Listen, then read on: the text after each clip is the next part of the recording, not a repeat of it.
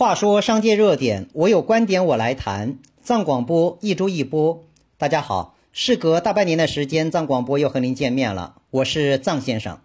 藏广播是一档商业评论音频节目，推出至现在呢，总共二十四期。说实在的，近大半年的时间没有推出藏广播，心里一直感觉好像失去了点什么。还是有一些朋友提醒呢，应该回归到初心的状态，要将它继续推送下去，好让它成为一个经典。换成我在微信朋友圈的话说，只要有那么几个企业家、创业家朋友们愿意得到就好。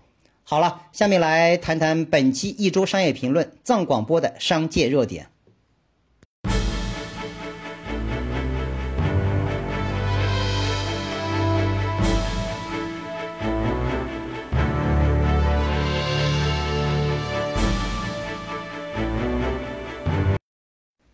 这一期的节目应该讲点什么呢？按讲啊，应该讲一些喜气洋洋的内容。从过去的一年再翻开新的一年，里里外外都充满着变数。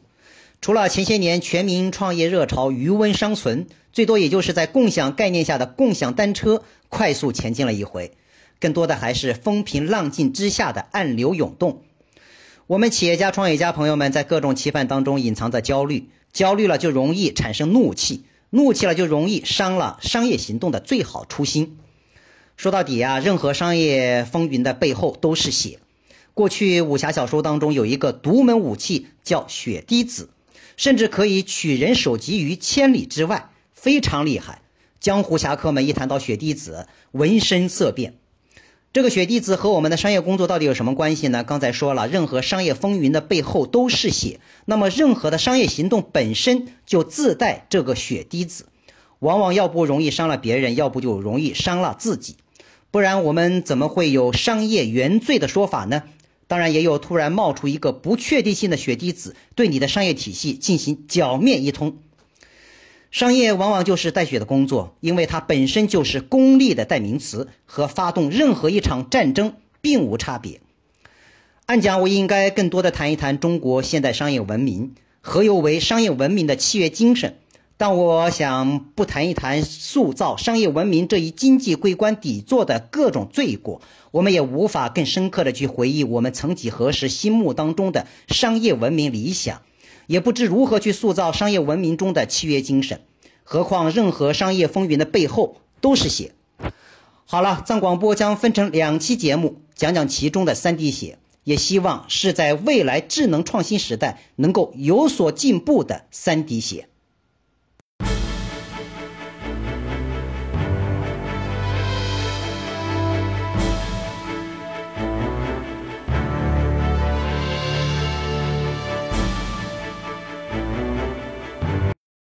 话说商界热点，我有观点我来谈。藏广播一周一播。二零一七年戏剧性的商业事件，除了共享单车，依然还有贾跃亭。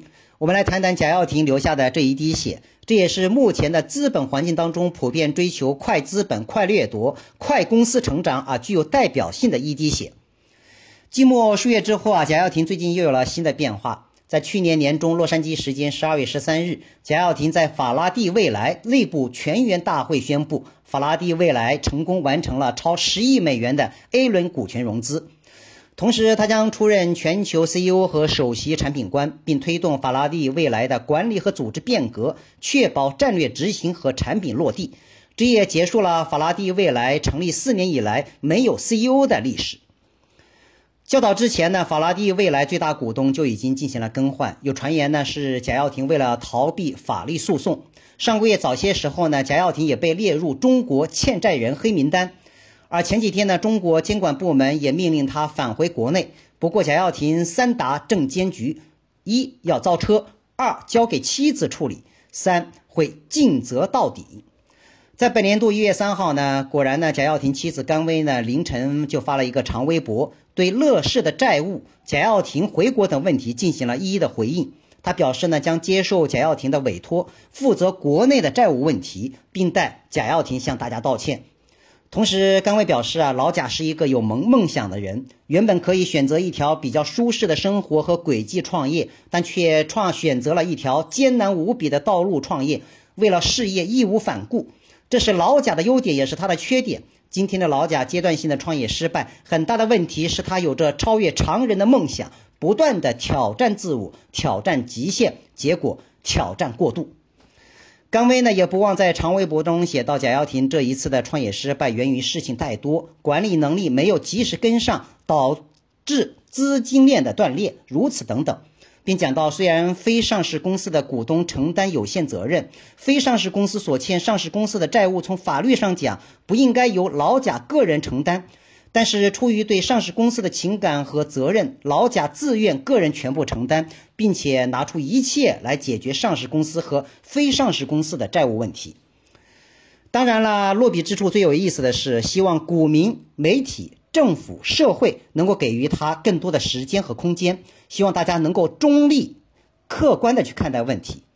哎，这个中立、客观的用词很有意思。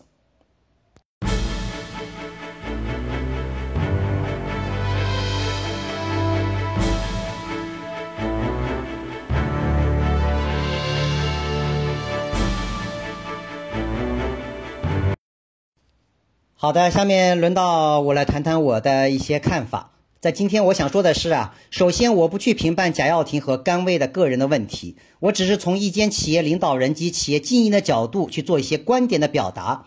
在以往的藏广播当中，我也曾经公开就乐视生态产业链系统给予过六字禁言，即收缩、隔离和斩首。只有这样的话，乐视业务系统才能够做到止血。可惜啊，这个窟窿太大了，贾跃亭野心依然不浅。用情怀掩盖，不知忏悔。具体业务层面，今天就不谈了。我只想说，乐视也好，你贾跃亭还是现在的法拉利未来也罢，自己用自己的血滴子这些武器伤了自己，伤害不同意图的各路伙伴，已经够重了。血流的已经够多了，应该减少企业经营的戏剧性，多一些默默无闻才好。首先啊，企业是你贾跃亭和股东们的企业，无需用民众来做法官，无需利用商业明星的身份来游戏民众情怀。从一个人或者一个群体的社会担当性上来讲，最起码这是不正确的表达方式。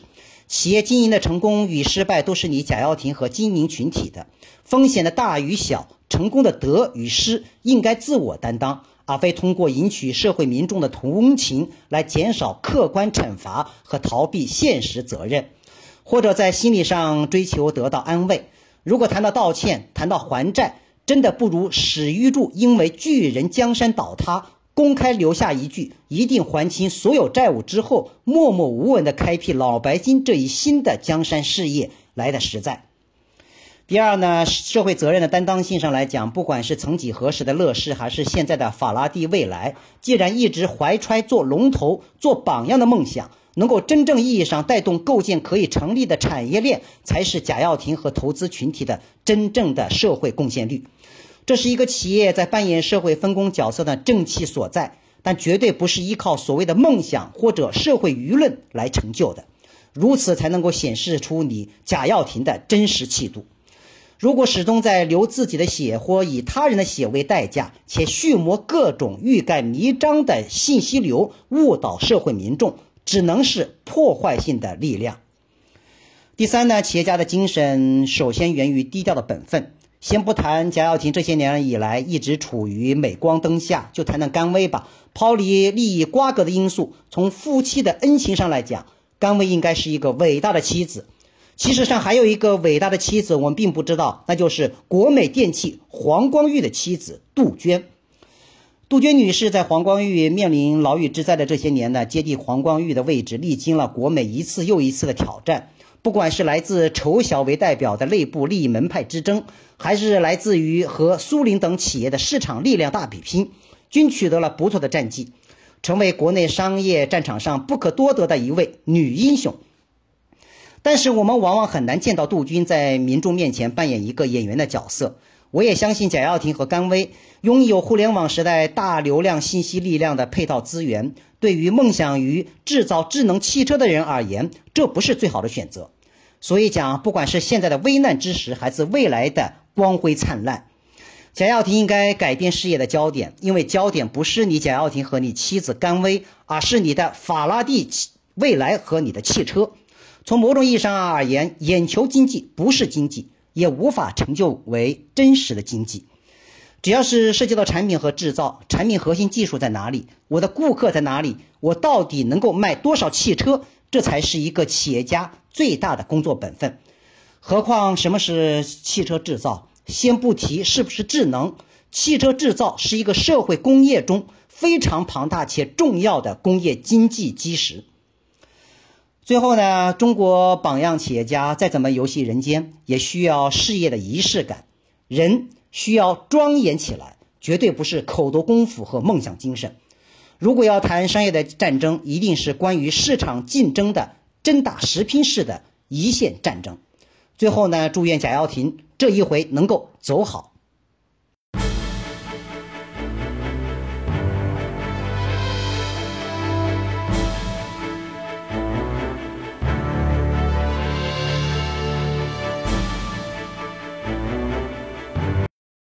话说商界热点，我有观点我来谈。藏广播一周一播，谈完贾跃亭自己留下的这一滴血，接着谈另一滴血，那就是关于企业经营当中因为争夺商业政权的控制权而留下的血。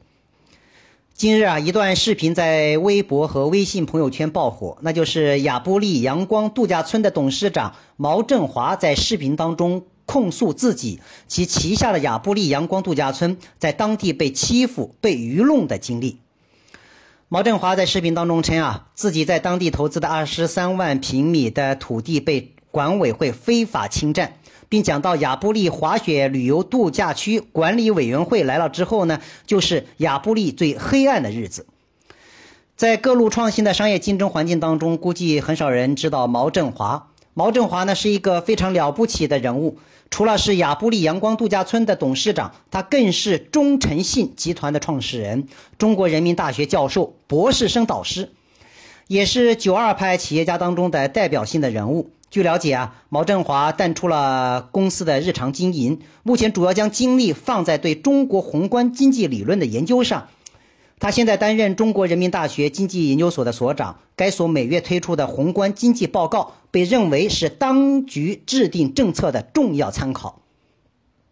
相关媒体也曾经和毛振华联系呢，确认了视频的真实性，但毛振华也拒绝记者的采访要求。他对记者感慨道：“啊，我一个堂堂正正的企业家，如今搞得像上访户，跟窦娥似的。”这事儿呢，我不愿再多说什么，这也成了我人生当中的一个低点。据了解啊，毛振华这个亚布力阳光度假村呢，已经经营了二十二年。毛振华先后为这个项目投资了二十多个亿。他在视频当中称呢，一个正常经营企业，动不动就执法机构来威胁，今天查这个，明天查那个，又是公安，又是什么食品检验，又是什么锅炉检查。天天找我们麻烦，他们没有为我们办过一件事情。这个项目投资多年之后呢，毛振华曾经公开表示呢，亚布力项目到现在为止没有一分钱的回报，每年还要亏钱。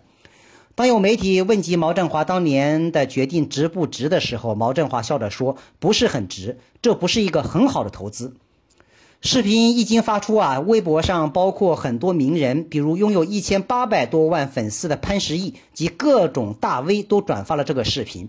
潘石屹则连发了两条微博支持毛振华，并称喊冤是为了我们的社会进步。面对毛振华这样一个真正商业大家的公开投诉，一月四号呢，黑龙江省委省政府环境整治办公室、省政府企业投诉中心也及时下达了调查回应的文件。也承认反映出管委会负责人缺乏法律法规意识，雪场之间存在利益分配上的分歧，管理委员会没有正确履行协调职责等相关事实的存在。同时呢，也对亚布力管委会相关负责人给予了处分，并就后续的工作给予了进行了相应的安排。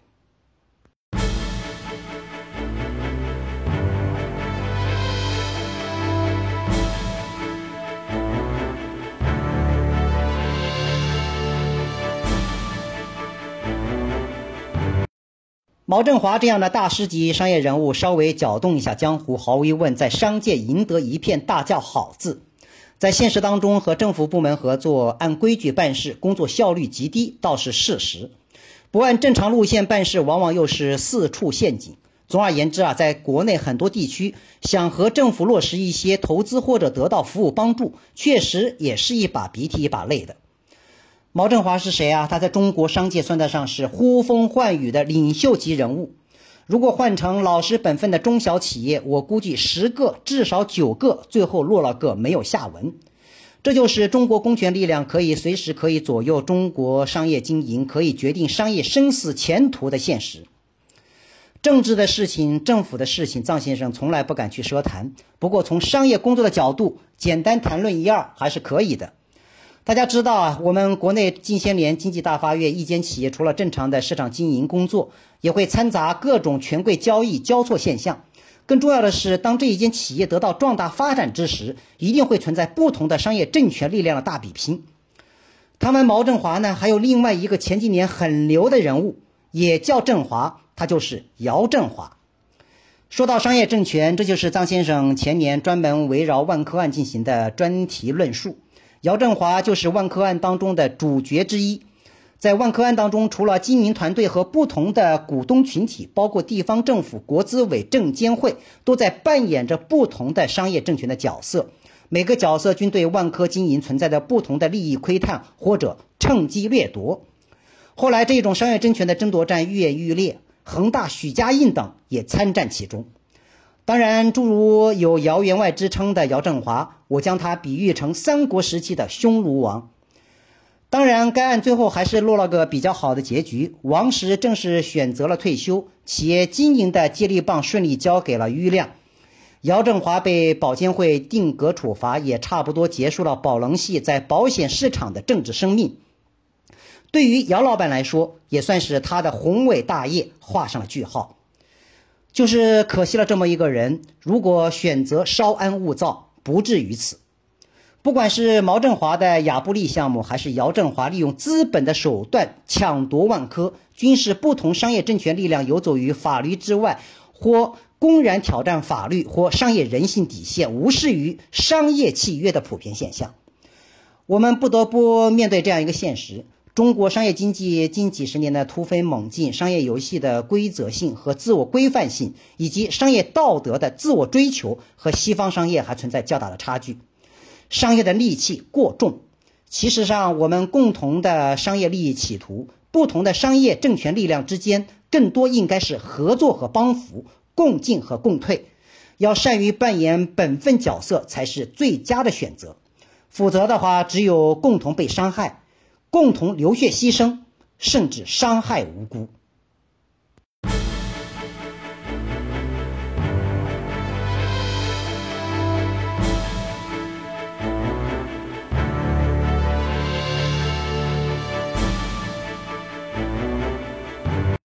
话说商界热点，我有观点我来谈。藏广播一周一播。这一期的商业评论节目，藏广播并没有谈到具体的商业方法论话题，只是希望在二零一八年这一新年度，我们企业家和创业家朋友们尽量稍安勿躁。任何的商业经营行动，时刻会不同程度面对流血牺牲。我们需要管理好武侠小说当中所说的绝世武器血滴子，不被自己暗藏的血滴子误杀了自己，更要控制好不被其他外来血滴子所追杀。今天的藏广播只谈了两滴血，时间有限，下期节目接着谈另一滴血。今天的节目暂且推送到这里，我是藏先生，下周再见。